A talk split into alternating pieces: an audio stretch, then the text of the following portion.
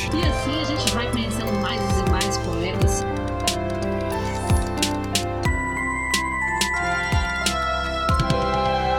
Você está ouvindo Um Poema Para, o podcast que traz sempre um poema para mexer com as suas emoções.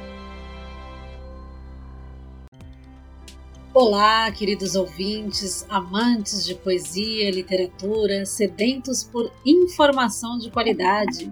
Se você chegou até esse episódio especial, certamente é porque você se enquadra nessa definição. E que bom que você está aqui com a gente, com a sua audiência nos ajudou a chegar neste episódio de número 200.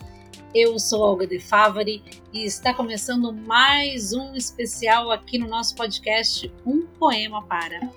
Ei, ouvintes! Eu sou André Castro e você já sabe, né? Vira e mexe aqui nas datas comemorativas, tem especial no nosso podcast. Só para lembrar você que está chegando agora, no nosso episódio 100 tem um belíssimo especial sobre Fernando Pessoa, com a participação da nossa amada Dalila Teles Veras. Teve também episódio em homenagem ao Drummond, no dia D. E para comemorar um ano no ar, fizemos um especial Poetas do ABC. E hoje, neste episódio 200, teremos uma convidada que é pós-doutora em literatura e pesquisadora da obra de Mário de Andrade, o escritor, dentre tantos outros títulos, também de Macunaíma. Paulistano, nascido em 1893, morreu em 1945. Além de escritor e poeta, estudou música no Conservatório de São Paulo, foi crítico de arte em jornais e revistas e, claro, teve papel importantíssimo né, na implantação do modernismo no Brasil. Mas antes que a Olga nos apresente a nossa convidada, que vai justamente falar sobre esse autor, eu quero pedir para que você, nossa ouvinte, nosso ouvinte, dê aí a, aquela força para a gente impulsionar o nosso podcast. Você você já segue a gente? Clica aqui nesse play, nesse tocador de podcast que você está nos ouvindo, clica lá em seguir. Ou também você pode adicionar esse episódio em alguma playlist favorita sua aí. Vai ajudar muito a gente a crescer e espalhar poesia, viu? E claro, também siga a gente lá nas nossas redes sociais. Compartilhe os nossos posts, interaja. Vamos lá conversando também no, no nosso Facebook, no Instagram ou no Twitter, sempre como um poema para. Ou você também pode compartilhar esse e outros episódios com seus amigos, seus alunos, seus professores, os seus amores. Tem muita gente que merece ouvir esse episódio especial. Bom, mas vamos ao que interessa. Olga De Favari nos faça também a sua apresentação aí sobre Mário de Andrade e também nos conte quem é a convidada do episódio de hoje. Boa, vamos lá. Um pouquinho mais sobre Mário de Andrade, só para complementar a apresentação, um trecho que está no livro História Concisa da Literatura Brasileira, do nosso querido Alfredo Bossi. Mário Raul de Moraes Andrade fez o curso secundário no ginásio Nossa Senhora do Carmo e diplomou-se no Conservatório Dramático e Musical, onde seria professor de História da Música. Tendo sido um dos responsáveis pela Semana de Arte Moderna, animou as principais revistas do movimento na sua fase de afirmação polêmica, a Claxon, Estética, Terra Roxa e outras terras. Soube conjugar uma vida de intensa criação literária com um estudo apaixonado da música, das artes plásticas e do folclore brasileiro. De 1934 a 1937, dirigiu o Departamento de Cultura da Prefeitura de São Paulo, fundou a Discoteca Pública promoveu o primeiro Congresso de Língua Nacional Cantada e dinamizou a excelente revista do Arquivo Municipal. De 1938 a 1940, lecionou estética na Universidade do Distrito Federal. Voltando a São Paulo, passou a trabalhar no Serviço do Patrimônio Histórico. Faleceu na sua cidade aos 51 anos de idade.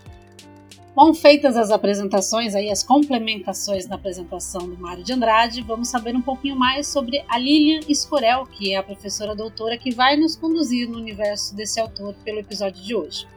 A Lilian vai nos falar mais especificamente sobre o livro Pauliceia Desvairada, que foi lançado em 1922, o ano da Semana de Arte Moderna. Ela vai focar em um desses, dos poemas deste livro, que é o poema Tu, que integra o conjunto dos 21 poemas e um oratório profano deste livro, que é o primeiro livro moderno e modernista da literatura brasileira. Mas antes que ela nos conte sobre as suas pesquisas e também as fontes onde Mário foi buscar inspiração, vamos saber quem é a Lilian Escorel. Ela é formada em letras, francês, com mestrado em editoração e doutorado e pós-doutorado em literatura brasileira. Vejam que honra nossa. No doutorado e pós-doc, ela dedicou-se à parcela da obra de Mário de Andrade, os livros Paulicéia Desvairada, A Escrava que Não é Isaura e O Banquete, pesquisando a marginalia e os livros sem nota do escritor em sua biblioteca durante o seu doutorado e os manuscritos dele em seu arquivo no pós-doutorado. Vejam só, a Lilian Escorel também é poeta. E no ano passado lançou seu primeiro livro, o Casca Fina, Casca Grossa, pela Laranja Original. Lilian, logo nós também faremos um episódio aqui sobre você com um de seus poemas, hein?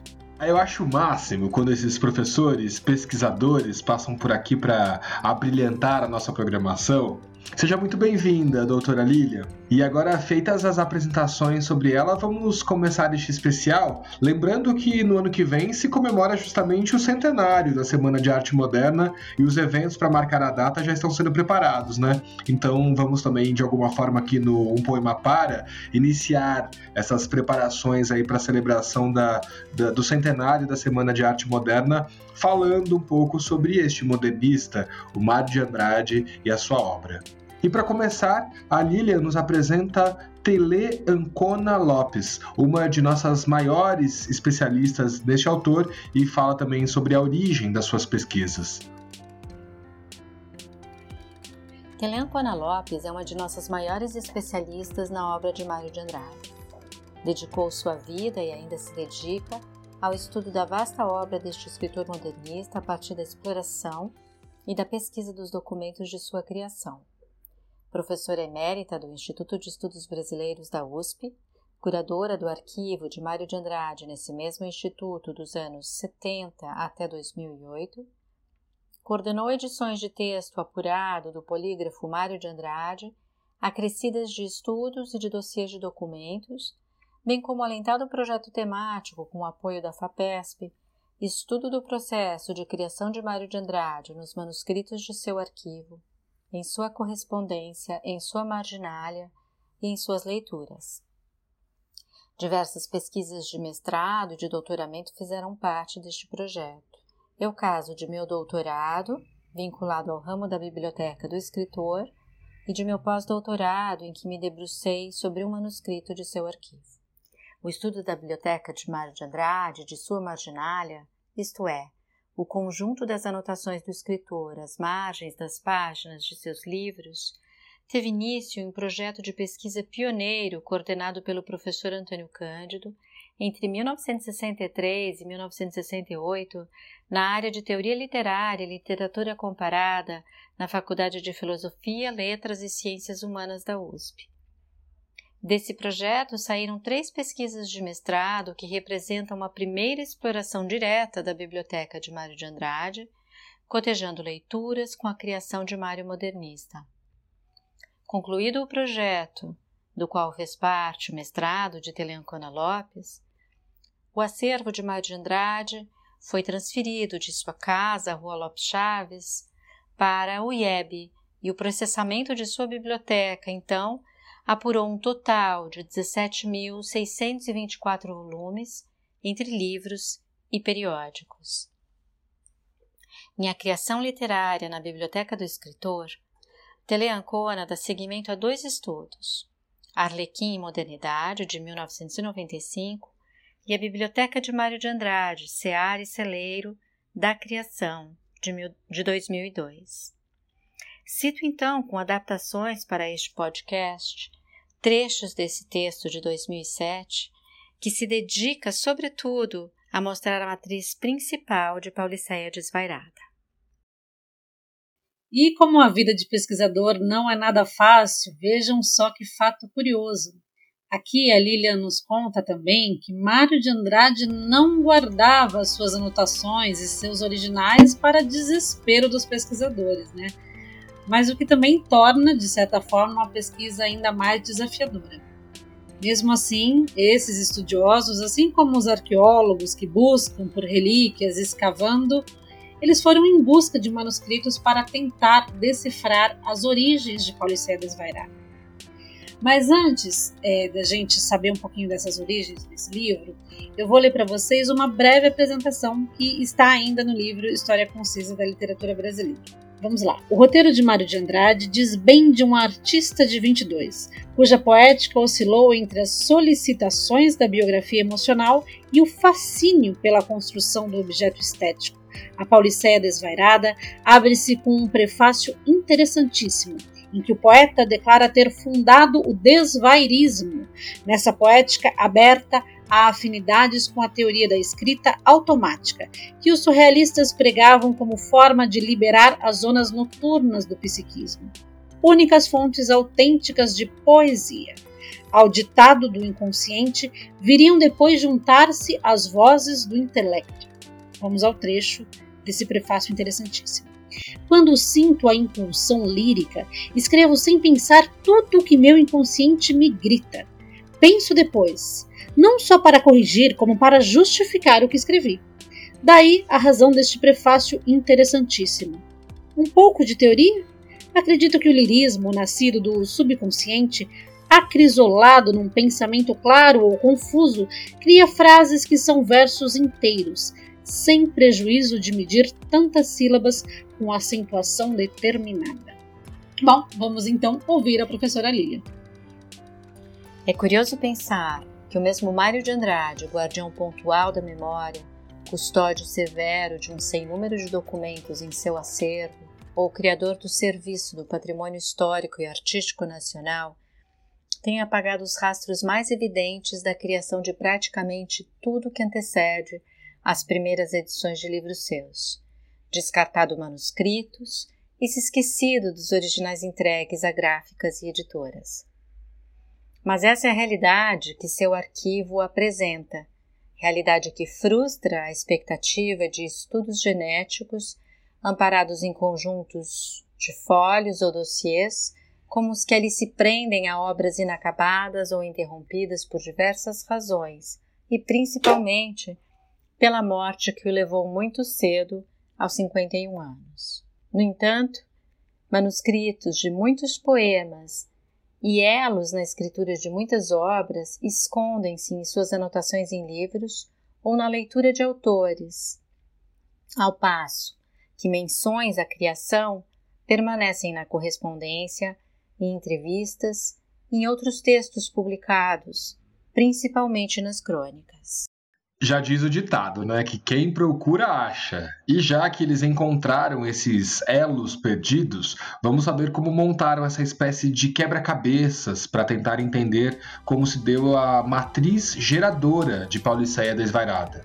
Descobriram inclusive que Mário de Andrade foi beber na fonte de publicações francesas das vanguardas do século XX. Vamos entender melhor essa história. No caso de Pauliceia Desvairada, sabe-se que o livro recebeu duas edições em vida, ambas em São Paulo. Em 1922, no volumezinho ilustrado, impresso às custas do autor na Casa Maiença, e em 1941, na coletânea Poesias, tirada pela livraria Martins Editora.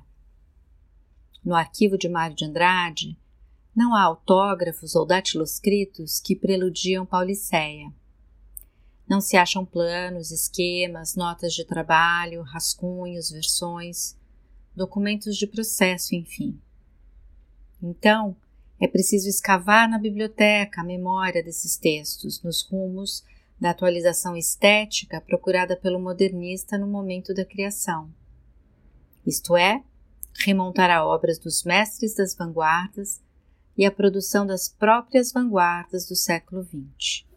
Entre as primeiras está Les Villes Tentaculaires, de Les Campagnes Hallucinées, 18ª edição da Mercure de France, Paris, 1920, do belga Emile Ferrari. Cristão de aspirações socialistas, consagrado como o primeiro poeta da vida moderna. Documento hoje isolado, ele deve ter provavelmente sido registrado no dossiê dos manuscritos de Pauliceia, quando Mário escrevia seus poemas em folhos com notas, esboços ou versões entre 1920 e 1921. Leitura provavelmente vinda do curso de Literatura Universal da Faculdade de Filosofia do Mosteiro de São Bento, associado à Universidade de Louvain, assistido por Mário por volta de 1910. A contribuição de Ferraren foi admitida por ele mais tarde na correspondência com Manuel Bandeira, Sérgio Millier, Anita Malfatti e Ribeiro Couto. Mas, ao contrário do que se poderia supor, o exemplar de Leville Tentaculaire, precedido Les Campagnes hallucinées, não guarda anotações manuscritas. Apesar disso, a obra merece ser classificada como matriz geradora de Pauliceia desvairada, no diálogo que, entre 1920 e 1922, une os anseios de modernidade de nosso poeta à visão da cidade moderna representada pelo simbolista belga, a urbe dominadora, áspera, sem euforia. Anseios de modernidade do tupi tangendo o alaúde, que nesse momento realiza seu crivo crítico, antropofagia antes do tempo, assimilando conquistas formais tanto dos simbolistas como dos futuristas, a temática humanista de Ferrari e dos expressionistas, a irreverência Dada e elementos do purismo da revista L'Esprit Nouveau. Crivo, que em Pauliceia Desvairada desvia da modernolatria futurista o enfoque da cidade, mostrando-se moderno pela reflexão crítica voltada para o tema e para o próprio arte fazer. Matriz principal, as duas partes dessa obra de Ferrari associam-se ao tema da cidade, microcosmos andradiana. Diálogo sem notas de imagem virtual sugere a pesquisa e as afinidades de Mário, cristão que valoriza a caridade com as ideias socialistas de Emile Ferrara. Só para lembrar aqui que a nossa convidada desse episódio, que está nos dando essa aula sobre essa produção andradiana, é também formada em francês, como falamos lá no início. Daí a perfeição da sua fala é tão bonito de ouvir, né? Eu gostaria também de observar aqui como é precioso o trabalho do pesquisador. A professora Lilian cita que essa influência das publicações francesas em Paulicéia Desvairada, essas influências foram confirmadas nas correspondências de Mário com outros escritores. Bom, mas vamos em frente. Nesse próximo áudio, a Lilian ela vai nos contar que essas influências se encontram inclusive nas crônicas de Mário de Andrade e nos traz uma declaração do próprio escritor em êxtase ao terminar seu livro de poemas modernos sobre a sua cidade, São Paulo, após a angústia de ter ficado por um bom tempo sem conseguir escrever. A presença de Ferraren na gênese de Pauliceia Desvairada não conta apenas com o rastro virtual do leitor-escritor no exemplar do livro que está em sua biblioteca. Ela também se acha em De São Paulo, crônicas escritas por Mário para a revista Carioca Ilustração Brasileira entre novembro de 1920 e maio de 1921, série que coexiste com a redação dos poemas de Pauliceia Desvairada. No quinto texto desta série, Mário escreve e se eu entremear a crônica com um ou dois versos de Ferraren e de Copé, e uma anedota que, se não existir, inventa-se, tínhamos uma crônica que algum Mário de Alencar, piedoso e amigo, poria em livro depois da minha morte. De François Copé, poesia parnasiana da vida parisiense, nada restou na biblioteca do poeta leitor, ao passo que Emile Ferraren é citado por ele, Emanuel Bandeira, em carta de agosto de 1931 como seu livro de cabeceira, e também em 1942 em O Movimento Modernista, conferência lida por Mário na Biblioteca do Ministério das Relações Exteriores no Rio de Janeiro, na celebração dos 20 anos da Semana de Arte Moderna. Nessa espécie de balanço que ele faz do movimento, ele diz: eu passara esse ano de 1920 sem fazer poesia mais. Tinha cadernos e cadernos de coisas parnasianas e algumas timidamente simbolistas, mas tudo acabara por me desagradar. Na minha leitura desarvorada, já conhecia até alguns futuristas de última hora, mas só então descobrira Ferrari. E fora o deslumbramento. Levado em principal pelas Villes Tentaculaires, concebi imediatamente fazer um livro de poesias modernas em verso livre sobre a minha cidade. Tentei, não veio nada que me interessasse. Tentei mais e nada. Os meses passavam numa angústia, numa insuficiência feroz. Será que a poesia tinha se acabado em mim? Salto um trecho e sigo com este outro em que Mário narra a eclosão dos poemas de Pauliceia Desvairada, momento que ele encena e denomina estouro. Ele acontece depois do choque da família ao ver a cabeça de Cristo, imagem de Cristo de trancinhas na escultura moderna de Brecheret, que Mário acabara de adquirir. Fiquei alucinado, palavra de honra. Minha vontade era bater. Jantei por dentro num estado inimaginável de estraçalho. Depois subi para o meu quarto, era noitinha, na intenção de me arranjar, sair, espairecer um bocado, botar uma bomba no centro do mundo. Me lembro que cheguei à sacada, olhando sem ver o meu largo. Ruídos, luzes, falas abertas subindo dos choferes de aluguel. Eu estava aparentemente calmo, como que indestinado. Não sei o que me deu. Fui até a escrivaninha, abri um caderno e escrevi o título em que jamais pensara, Pauliceia Desvairada. O estouro chegara, afinal, depois de quase ano de, de angústias interrogativas. Entre desgostos, trabalhos urgentes, dívidas, brigas, em pouco mais de uma semana, estava jogado no papel um canto bárbaro, duas vezes maior, talvez, do que isso que o trabalho de arte deu num livro. Mário de Andrade formou sua biblioteca em um sobrado na Barra Funda, Rua Lopes Chaves, para onde se mudou com a família em 1921 morando ali até sua morte em 25 de fevereiro de 1945. No alto térreo, o escritor e meticuloso leitor acomodou principalmente os livros e as revistas de 1920, a maioria correspondendo a publicações das vanguardas europeias. Desse leque sobressaem aquelas do expressionismo alemão e do futurismo italiano, uma ampla gama da literatura francesa de vanguarda, algumas publicações do dadaísmo e do surrealismo e a coleção completa da Revista Internacional de Estética L'Esprit Nouveau. Esta vai de 1920 a 1925, sete volumes e encadernação de couro marrom que o assinante brasileiro providenciou para fazê-la entrar em sua estante. Mário conheceu a revista através de Rubens Borba de Moraes. A revista francesa L'Esprit Nouveau, criada pelo poeta belga Paul Dermet, ao qual se juntaram os pintores puristas os Enfants francês e Jeanneret, suíço, que nas páginas dessa revista criou o pseudônimo Le Corbusier para escrever seus primeiros textos de arquitetura moderna, junto com o manifesto L'Esprit Nouveau et Le Poète do francês Apollinaire, anuncia na França uma nova era nas artes, guiada pela síntese e pela construção. Segundo Antônio Cândido, este desejo de síntese afinava com as ideias e tendências pessoais de Mário de Andrade, que nelas encontrou muito de si. Lida e anotada em todos os números, esta revista moderna de Paris contribuiu para a formação das ideias estéticas e da poética modernista de Mário.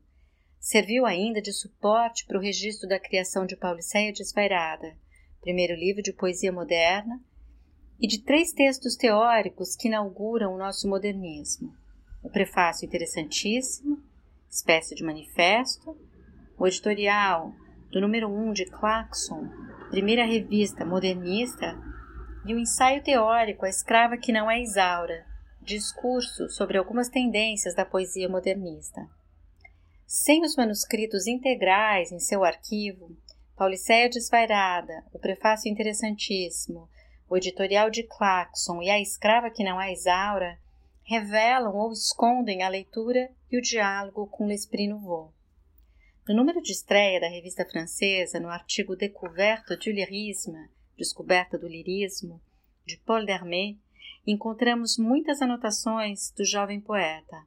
No meio delas, vemos brotar o que devem ter sido as primeiras versões dos versos 6, 7 e 8 do poema Tu mulher mais longa que os pasmos alucinados das torres de São Bento. Estamos realmente mergulhados nesse universo de Mar de Andrade. E agora que já sabemos sobre a matriz geradora do livro de poemas Pauliceia Desvairada e um pouco sobre a origem de alguns versos do poema Tu, vamos a ele, na voz da própria Lilian Escorel. Morrente chama esgalga, mais morta ainda no espírito, espírito de fidalga que vive de um bocejo entre dois galanteios e de longe em longe uma chávena da treva bem forte. Mulher mais longa que os pasmos alucinados das torres de São Bento, mulher feita de asfalto e de lamas de várzea, toda insultos nos olhos, toda convites nessa boca louca de rubores. Costureirinha de São Paulo, ítalo franco luso brasílico saxônica, Gosto dos teus ardores crepusculares, crepusculares e por isso mais ardentes, bandeirantemente. Lady Macbeth, feita de névoa fina, pura neblina da manhã. Mulher que és minha madrasta e minha irmã, trituração ascensional dos meus sentidos, risco de aeroplano entre Mogi e Paris, pura neblina da manhã. Gosto dos teus desejos de crime turco e das tuas ambições retorcidas como roubos. Amo-te de pesadelos taciturnos, materialização da Canaã de meu Paul, Nevermore. Emílio de Menezes insultou a memória do meu Paul. Ó oh, incendiária dos meus além sonoros, tu és o meu gato preto, tu te esmagaste nas paredes do meu sonho, este sonho medonho e será sempre morrente chama esgalga, meio fidalga, meio barregã, as alucinações crucificantes de todas as auroras de meu jardim.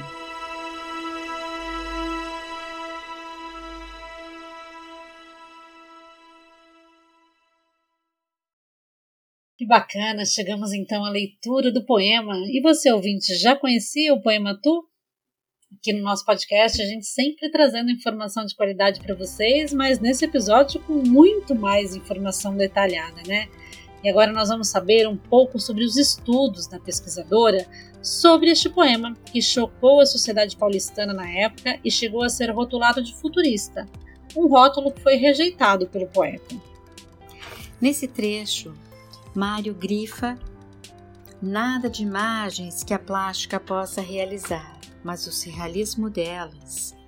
E na palavra plástica marca o expoente 1 para remeter a uma nota no rodapé que ele escreve em francês no calor do exercício crítico e da criação. Eu reproduzo. Alors, je peux bien dire qu'une femme est plus haute que le tour de São Bento. A nota ensaia uma imagem surrealista, como podemos perceber. Eu traduzo. Então eu posso dizer que uma mulher é mais alta que as torres de São Bento. Em seguida, verificamos que essa nota coincide com os versos 6, 7 e 8. Lembrando, mulher mais longa que os pasmos alucinados das torres de São Bento. Em 27 de maio de 1921, uma primeira versão integral do poema Tu é publicada no interior do artigo Meu Poeta Futurista, de Oswald Andrade, no Jornal do Comércio em São Paulo. O poema, divulgado como inédito, repercute de forma negativa. O conservadorismo da sociedade paulistana o rejeita. Tirado do anonimato, o poeta paulistano não aceita a classificação de futurista. A 6 de junho Mário de Andrade responde ao amigo, repudiando o rótulo e reivindicando a liberdade em sua pesquisa para a modernidade. Em tu, a pesquisa se plasma no emprego do pronome pessoal e familiar para evocar a cidade de São Paulo transfigurada na personificação de uma mulher multiplicada em imagens bem pouco convencionais, Imagens que devem ter chocado o gosto do público leitor na época, habituado às formas clássicas, como bem comenta Mário de Andrade, numa série de artigos publicadas também no Jornal do Comércio em agosto de 1921. No texto 4, dedicado a Alberto de Oliveira, Mário escreve: Os homens engoliram a pílula. Agora, que se fale em braços infinitos, isso não Que o talhe esbelto da pequena traga um poeta maluco visões afrodisíacas de torres alucinadas, isso nunca. E por cúmulo dos cúmulos, que essas torres sejam do mosteiro de São Bento, pelo qual o lírico passava diariamente, que o poeta recorde São Bento, São Paulo, Estados Unidos do Brasil, e não torres de São Marcos ou de Nossa Senhora de Paris, isso é demais. 17 poema do livro, composto de 36 versos livres distribuídos em oito estrofes, Tu é o retrato da dama a quem o poeta, que se define como um trovador, rende homenagem em seu livro. Deslocando-se dos tempos medievais e das terras europeias para os tempos modernos, os anos 1920, e para as terras tropicais, o Brasil, apresenta-se no poema O Trovador no verso 10 Sou um tupi tangendo um alaúde. Em Pauliceia Desvairada, o poeta canta seu amor pela cidade, evocada em Inspiração, primeiro poema do livro. São Paulo, comoção de minha vida. No conjunto dos poemas em que o lírico se funde à cidade para denunciar as contradições por meio da pintura de cenas, de personagens e de quatro paisagens urbanas, tu corresponde ao desenho da musa do livro, Pauliceia, que eclode uma espécie de fantasmagoria, manifestando-se na figura de uma mulher anunciada pelo poeta pouco antes na evocação. Pauliceia, minha noiva, matrimônios assim, verso 7 do poema Tristura, décimo poema, Tu desdobra-se em várias imagens, desde a prosaica costureirinha de São Paulo, ítalo-franco, luso, brasílico-saxônica, nos versos 12 e 13, até muitas outras de contornos fantásticos, sinistros e verticais, que cito: Morrente chama esgalga, espírito de fidalga, mulher mais longa que os pasmos alucinados das torres de São Bento, mulher feita de asfalto, de lamas de várzea, Lady Macbeth feita de névoa fina, mulher que és minha madrasta e minha irmã, trituração ascensional dos meus sentidos, materialização da Canaã de meu Paul, nevermore. Ó oh, incendiária dos meus além sonoros, tu és o meu gato preto, as alucinações crucificantes.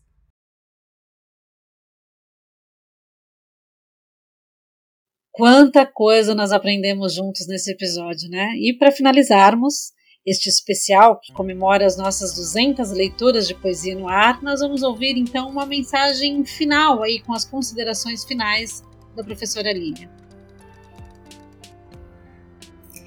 Bom, então agora eu vou fazer aqui as considerações finais, né? Chegamos ao fim do programa e eu quero agradecer muito a acolhida da minha proposta de divulgar é, nesse excelente programa que é um poema para conduzido pela Olga de Favre e pelo André Castro, né?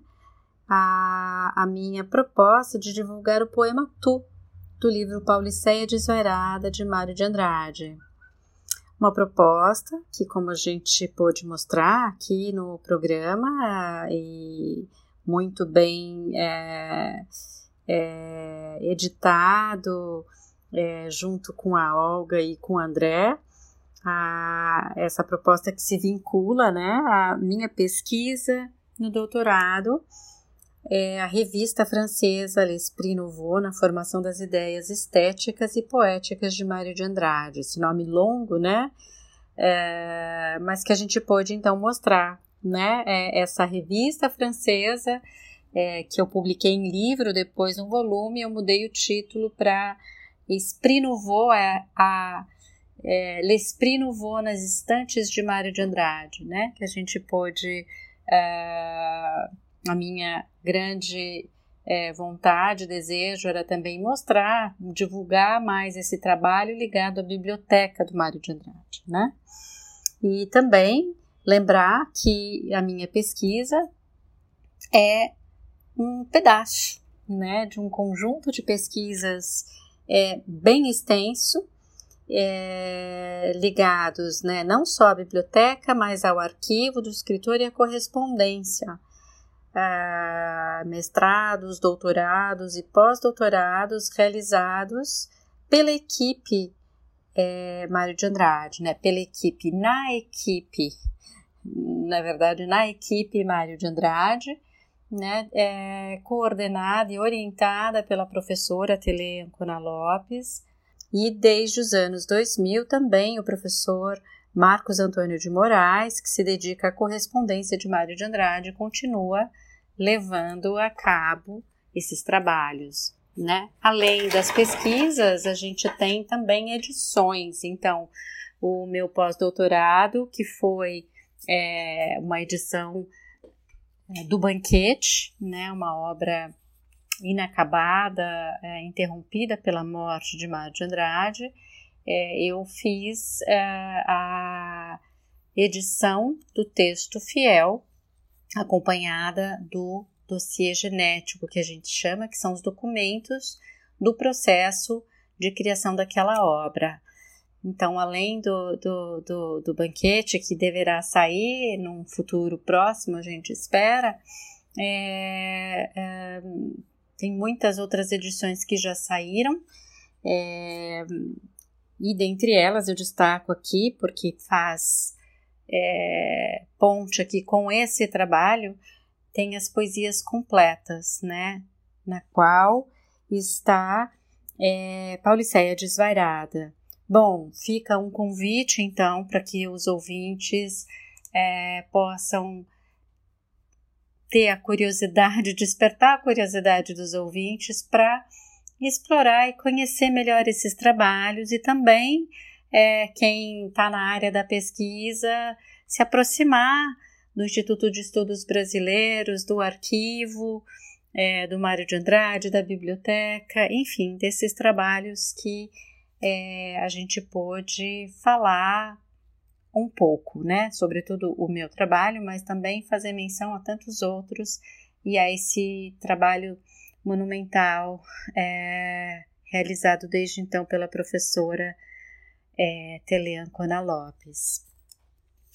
Ah, o que mais que eu gostaria de falar por fim? É, sim, para terminar, eu gostaria de lembrar né, que divulgar também a minha ideia de divulgar o poema Tu e o livro que marca a nossa entrada no modernismo, Pauliceia Desvairada, é antecipar a efeméride da Semana de Arte Moderna que nós vamos celebrar em 2022. Um momento que certamente haverá muitas reflexões e debates sobre o que colhemos de lá para cá. Eu penso que vivemos hoje novos e amplos gritos de revolta, uma explosão na produção da poesia contemporânea, uma nova produção que está sendo também é, discutida, experimentada e ainda vivida, né? É, Para a gente entender ainda esses novos gritos, novas vozes que é, aparecem assim como esse programa, né? Muitos programas dedicados à apreciação, ao estudo, é, em diversos formatos da poesia contemporânea.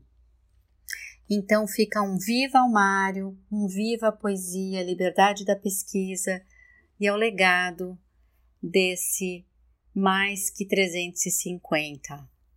Mário de Andrade. Bom, e assim chegamos ao final deste episódio especial do Um Poema Para. E já que você também está aqui conosco e já está sabendo tudo sobre a obra desse importante poeta, aproveite e compartilhe esse episódio nas suas redes sociais ou nos grupos de WhatsApp. Essa é uma informação boa e que deve ser compartilhada com todo mundo, né? Que lindo que foi esse episódio, um prazer fazer esse episódio ao lado do André Castro e com a participação super especial da professora Lilian. E que bom que você, ouvinte, ficou aí com a gente até o final. Esse episódio um pouco mais longo, mas que a gente achou necessário para te trazer tanta informação de qualidade. Nosso grande abraço a todos. Muito obrigada, professora Lilian, e até o próximo episódio do Um Poema Para.